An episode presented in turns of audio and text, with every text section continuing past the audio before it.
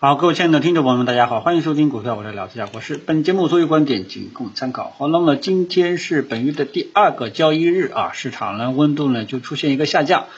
开盘呢一开始呢还可以，但是随后呢就出现一波跳水啊。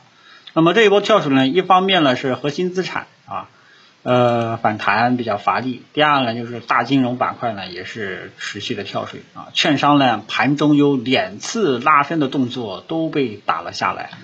啊，另外呢，就是这个周期股里面的有色板块，因为有色板块呢跟沪指相对来说也有一些联系啊，跌的也是比较多啊。那么今天呢，整个是一个普跌的一个行情，呃，只是相对来讲有一些题材性的一个炒作啊。今天题材性炒作的都是新型能源啊，你像这个电网、风能，这个环保啊，节能环保、碳交易啊，像这个。充电桩等等等等都都是炒作新型能源啊，然后其他的基本上大家也也就看不到了啊，芯片呢，呃，昨天在炒科技股啊，今天基本上也没啥特别大的一个反应，所以呢，今天呢只能说还是炒作。你像昨天的啊，化工、化纤、化肥、造纸、塑料等等，像这些东西呢，你看。今天又熄火了啊，说明这些呢都是短期的一个炒作啊。呃，最近一直我们的主要的一个操作思路就是多看少动，耐心等待啊。你像周期股啊，上周呢就及时建议大家去离场了啊。只不过说昨天化工、化纤、石油这个方向炒了一下啊，但是基本上这种都是炒作性质，核心资产今天一个高开就没有了。啊，所以还是很弱的啊，因为之前呢，就是说，呃，经验主义，这时候经验主义就比较奏效啊。理论，因为短期下跌趋势形成的话，首次反弹啊，首次如果说反弹是无量反弹的话呢，往往都会比较弱啊，往往都会有一个二次性的动作啊，一般都是等第二只脚出来了再看看情况。所以今天早上就跟大家讲了，这两天呢，基本上是离场的一个时机。啊虽然说有一些小盘股，有一些冷门题材板块出现反弹了啊，但是呢，你不要指望你能够走在最高点。所以今天这种走势呢，就是很明显的市场还是比较乏力的啊。市场也认为这些通胀类的板块仅仅是炒作啊。你像这个煤炭、钢铁、有色，今天呢这个煤炭稍微强一点啊，但是也都难以持续，因为炒作性质它就是这样啊。炒作性炒作完了，后面出现下跌，下跌完中间可能会反抽，但都是短线机会。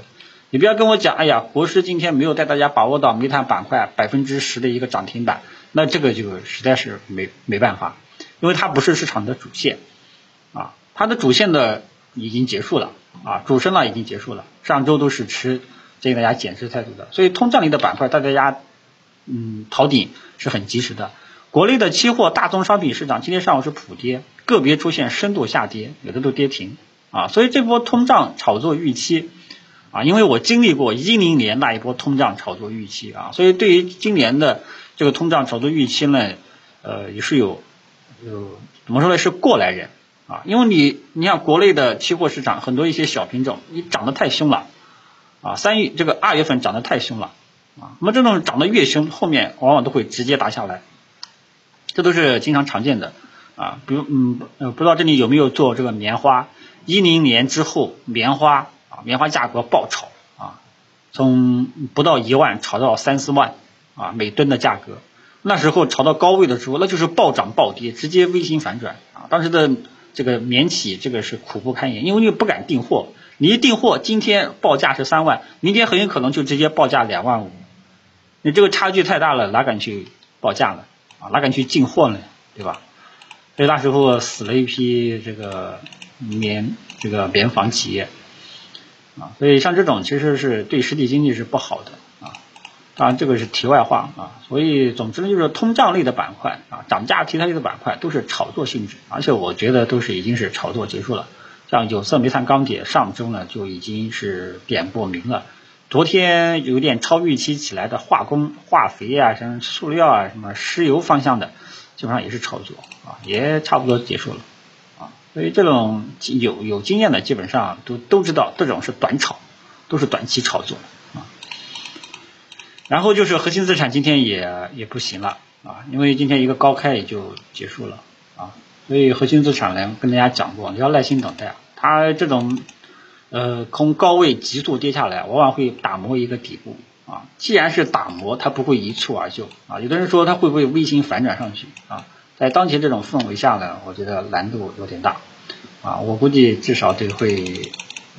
我说过嘛，中期啊，中期是一个震荡格局啊。那么中期在震荡格局下，我们耐心等待一个理想的位置，看看能不能这个低吸一点啊？这个位置什么时候出现？不要问我，我也不知道。你也不要问我什么时间、几月份出现啊？反正我觉得这波调整的时间很有可能上半年都会调整啊。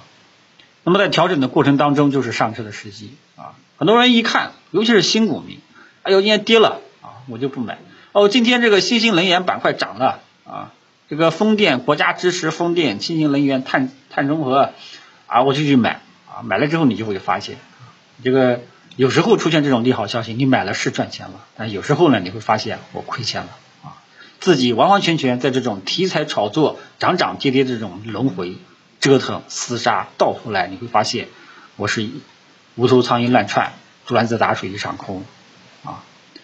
所以我经常跟跟跟各位粉丝，尤其是新股民讲。啊，不要今天谁谁谁出现在涨幅榜上你就去追，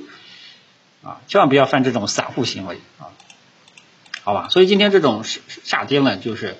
呃没有出现什么预期外的事迹啊，基本上都是在预期之内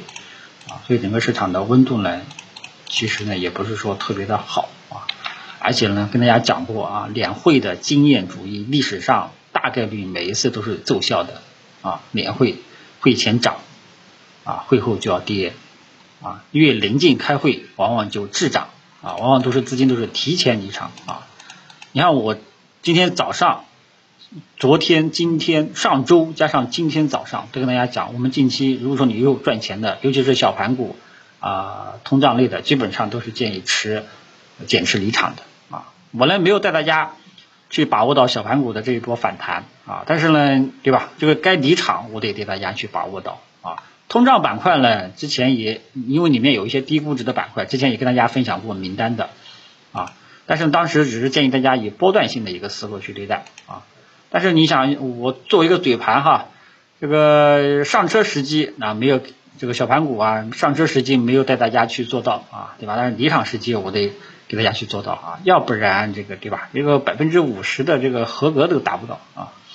这个核心资产反正我是做到有始有终了。啊，有始有终了。呃，有粉丝也称赞说，这个国师的逃顶绝对是有话语权的，这个就谬赞了啊。因为怎么讲呢？这个有时候市场会给你信号，有时候市场不会给你信号啊。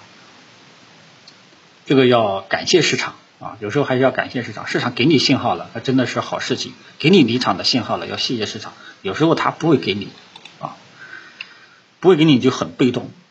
所以。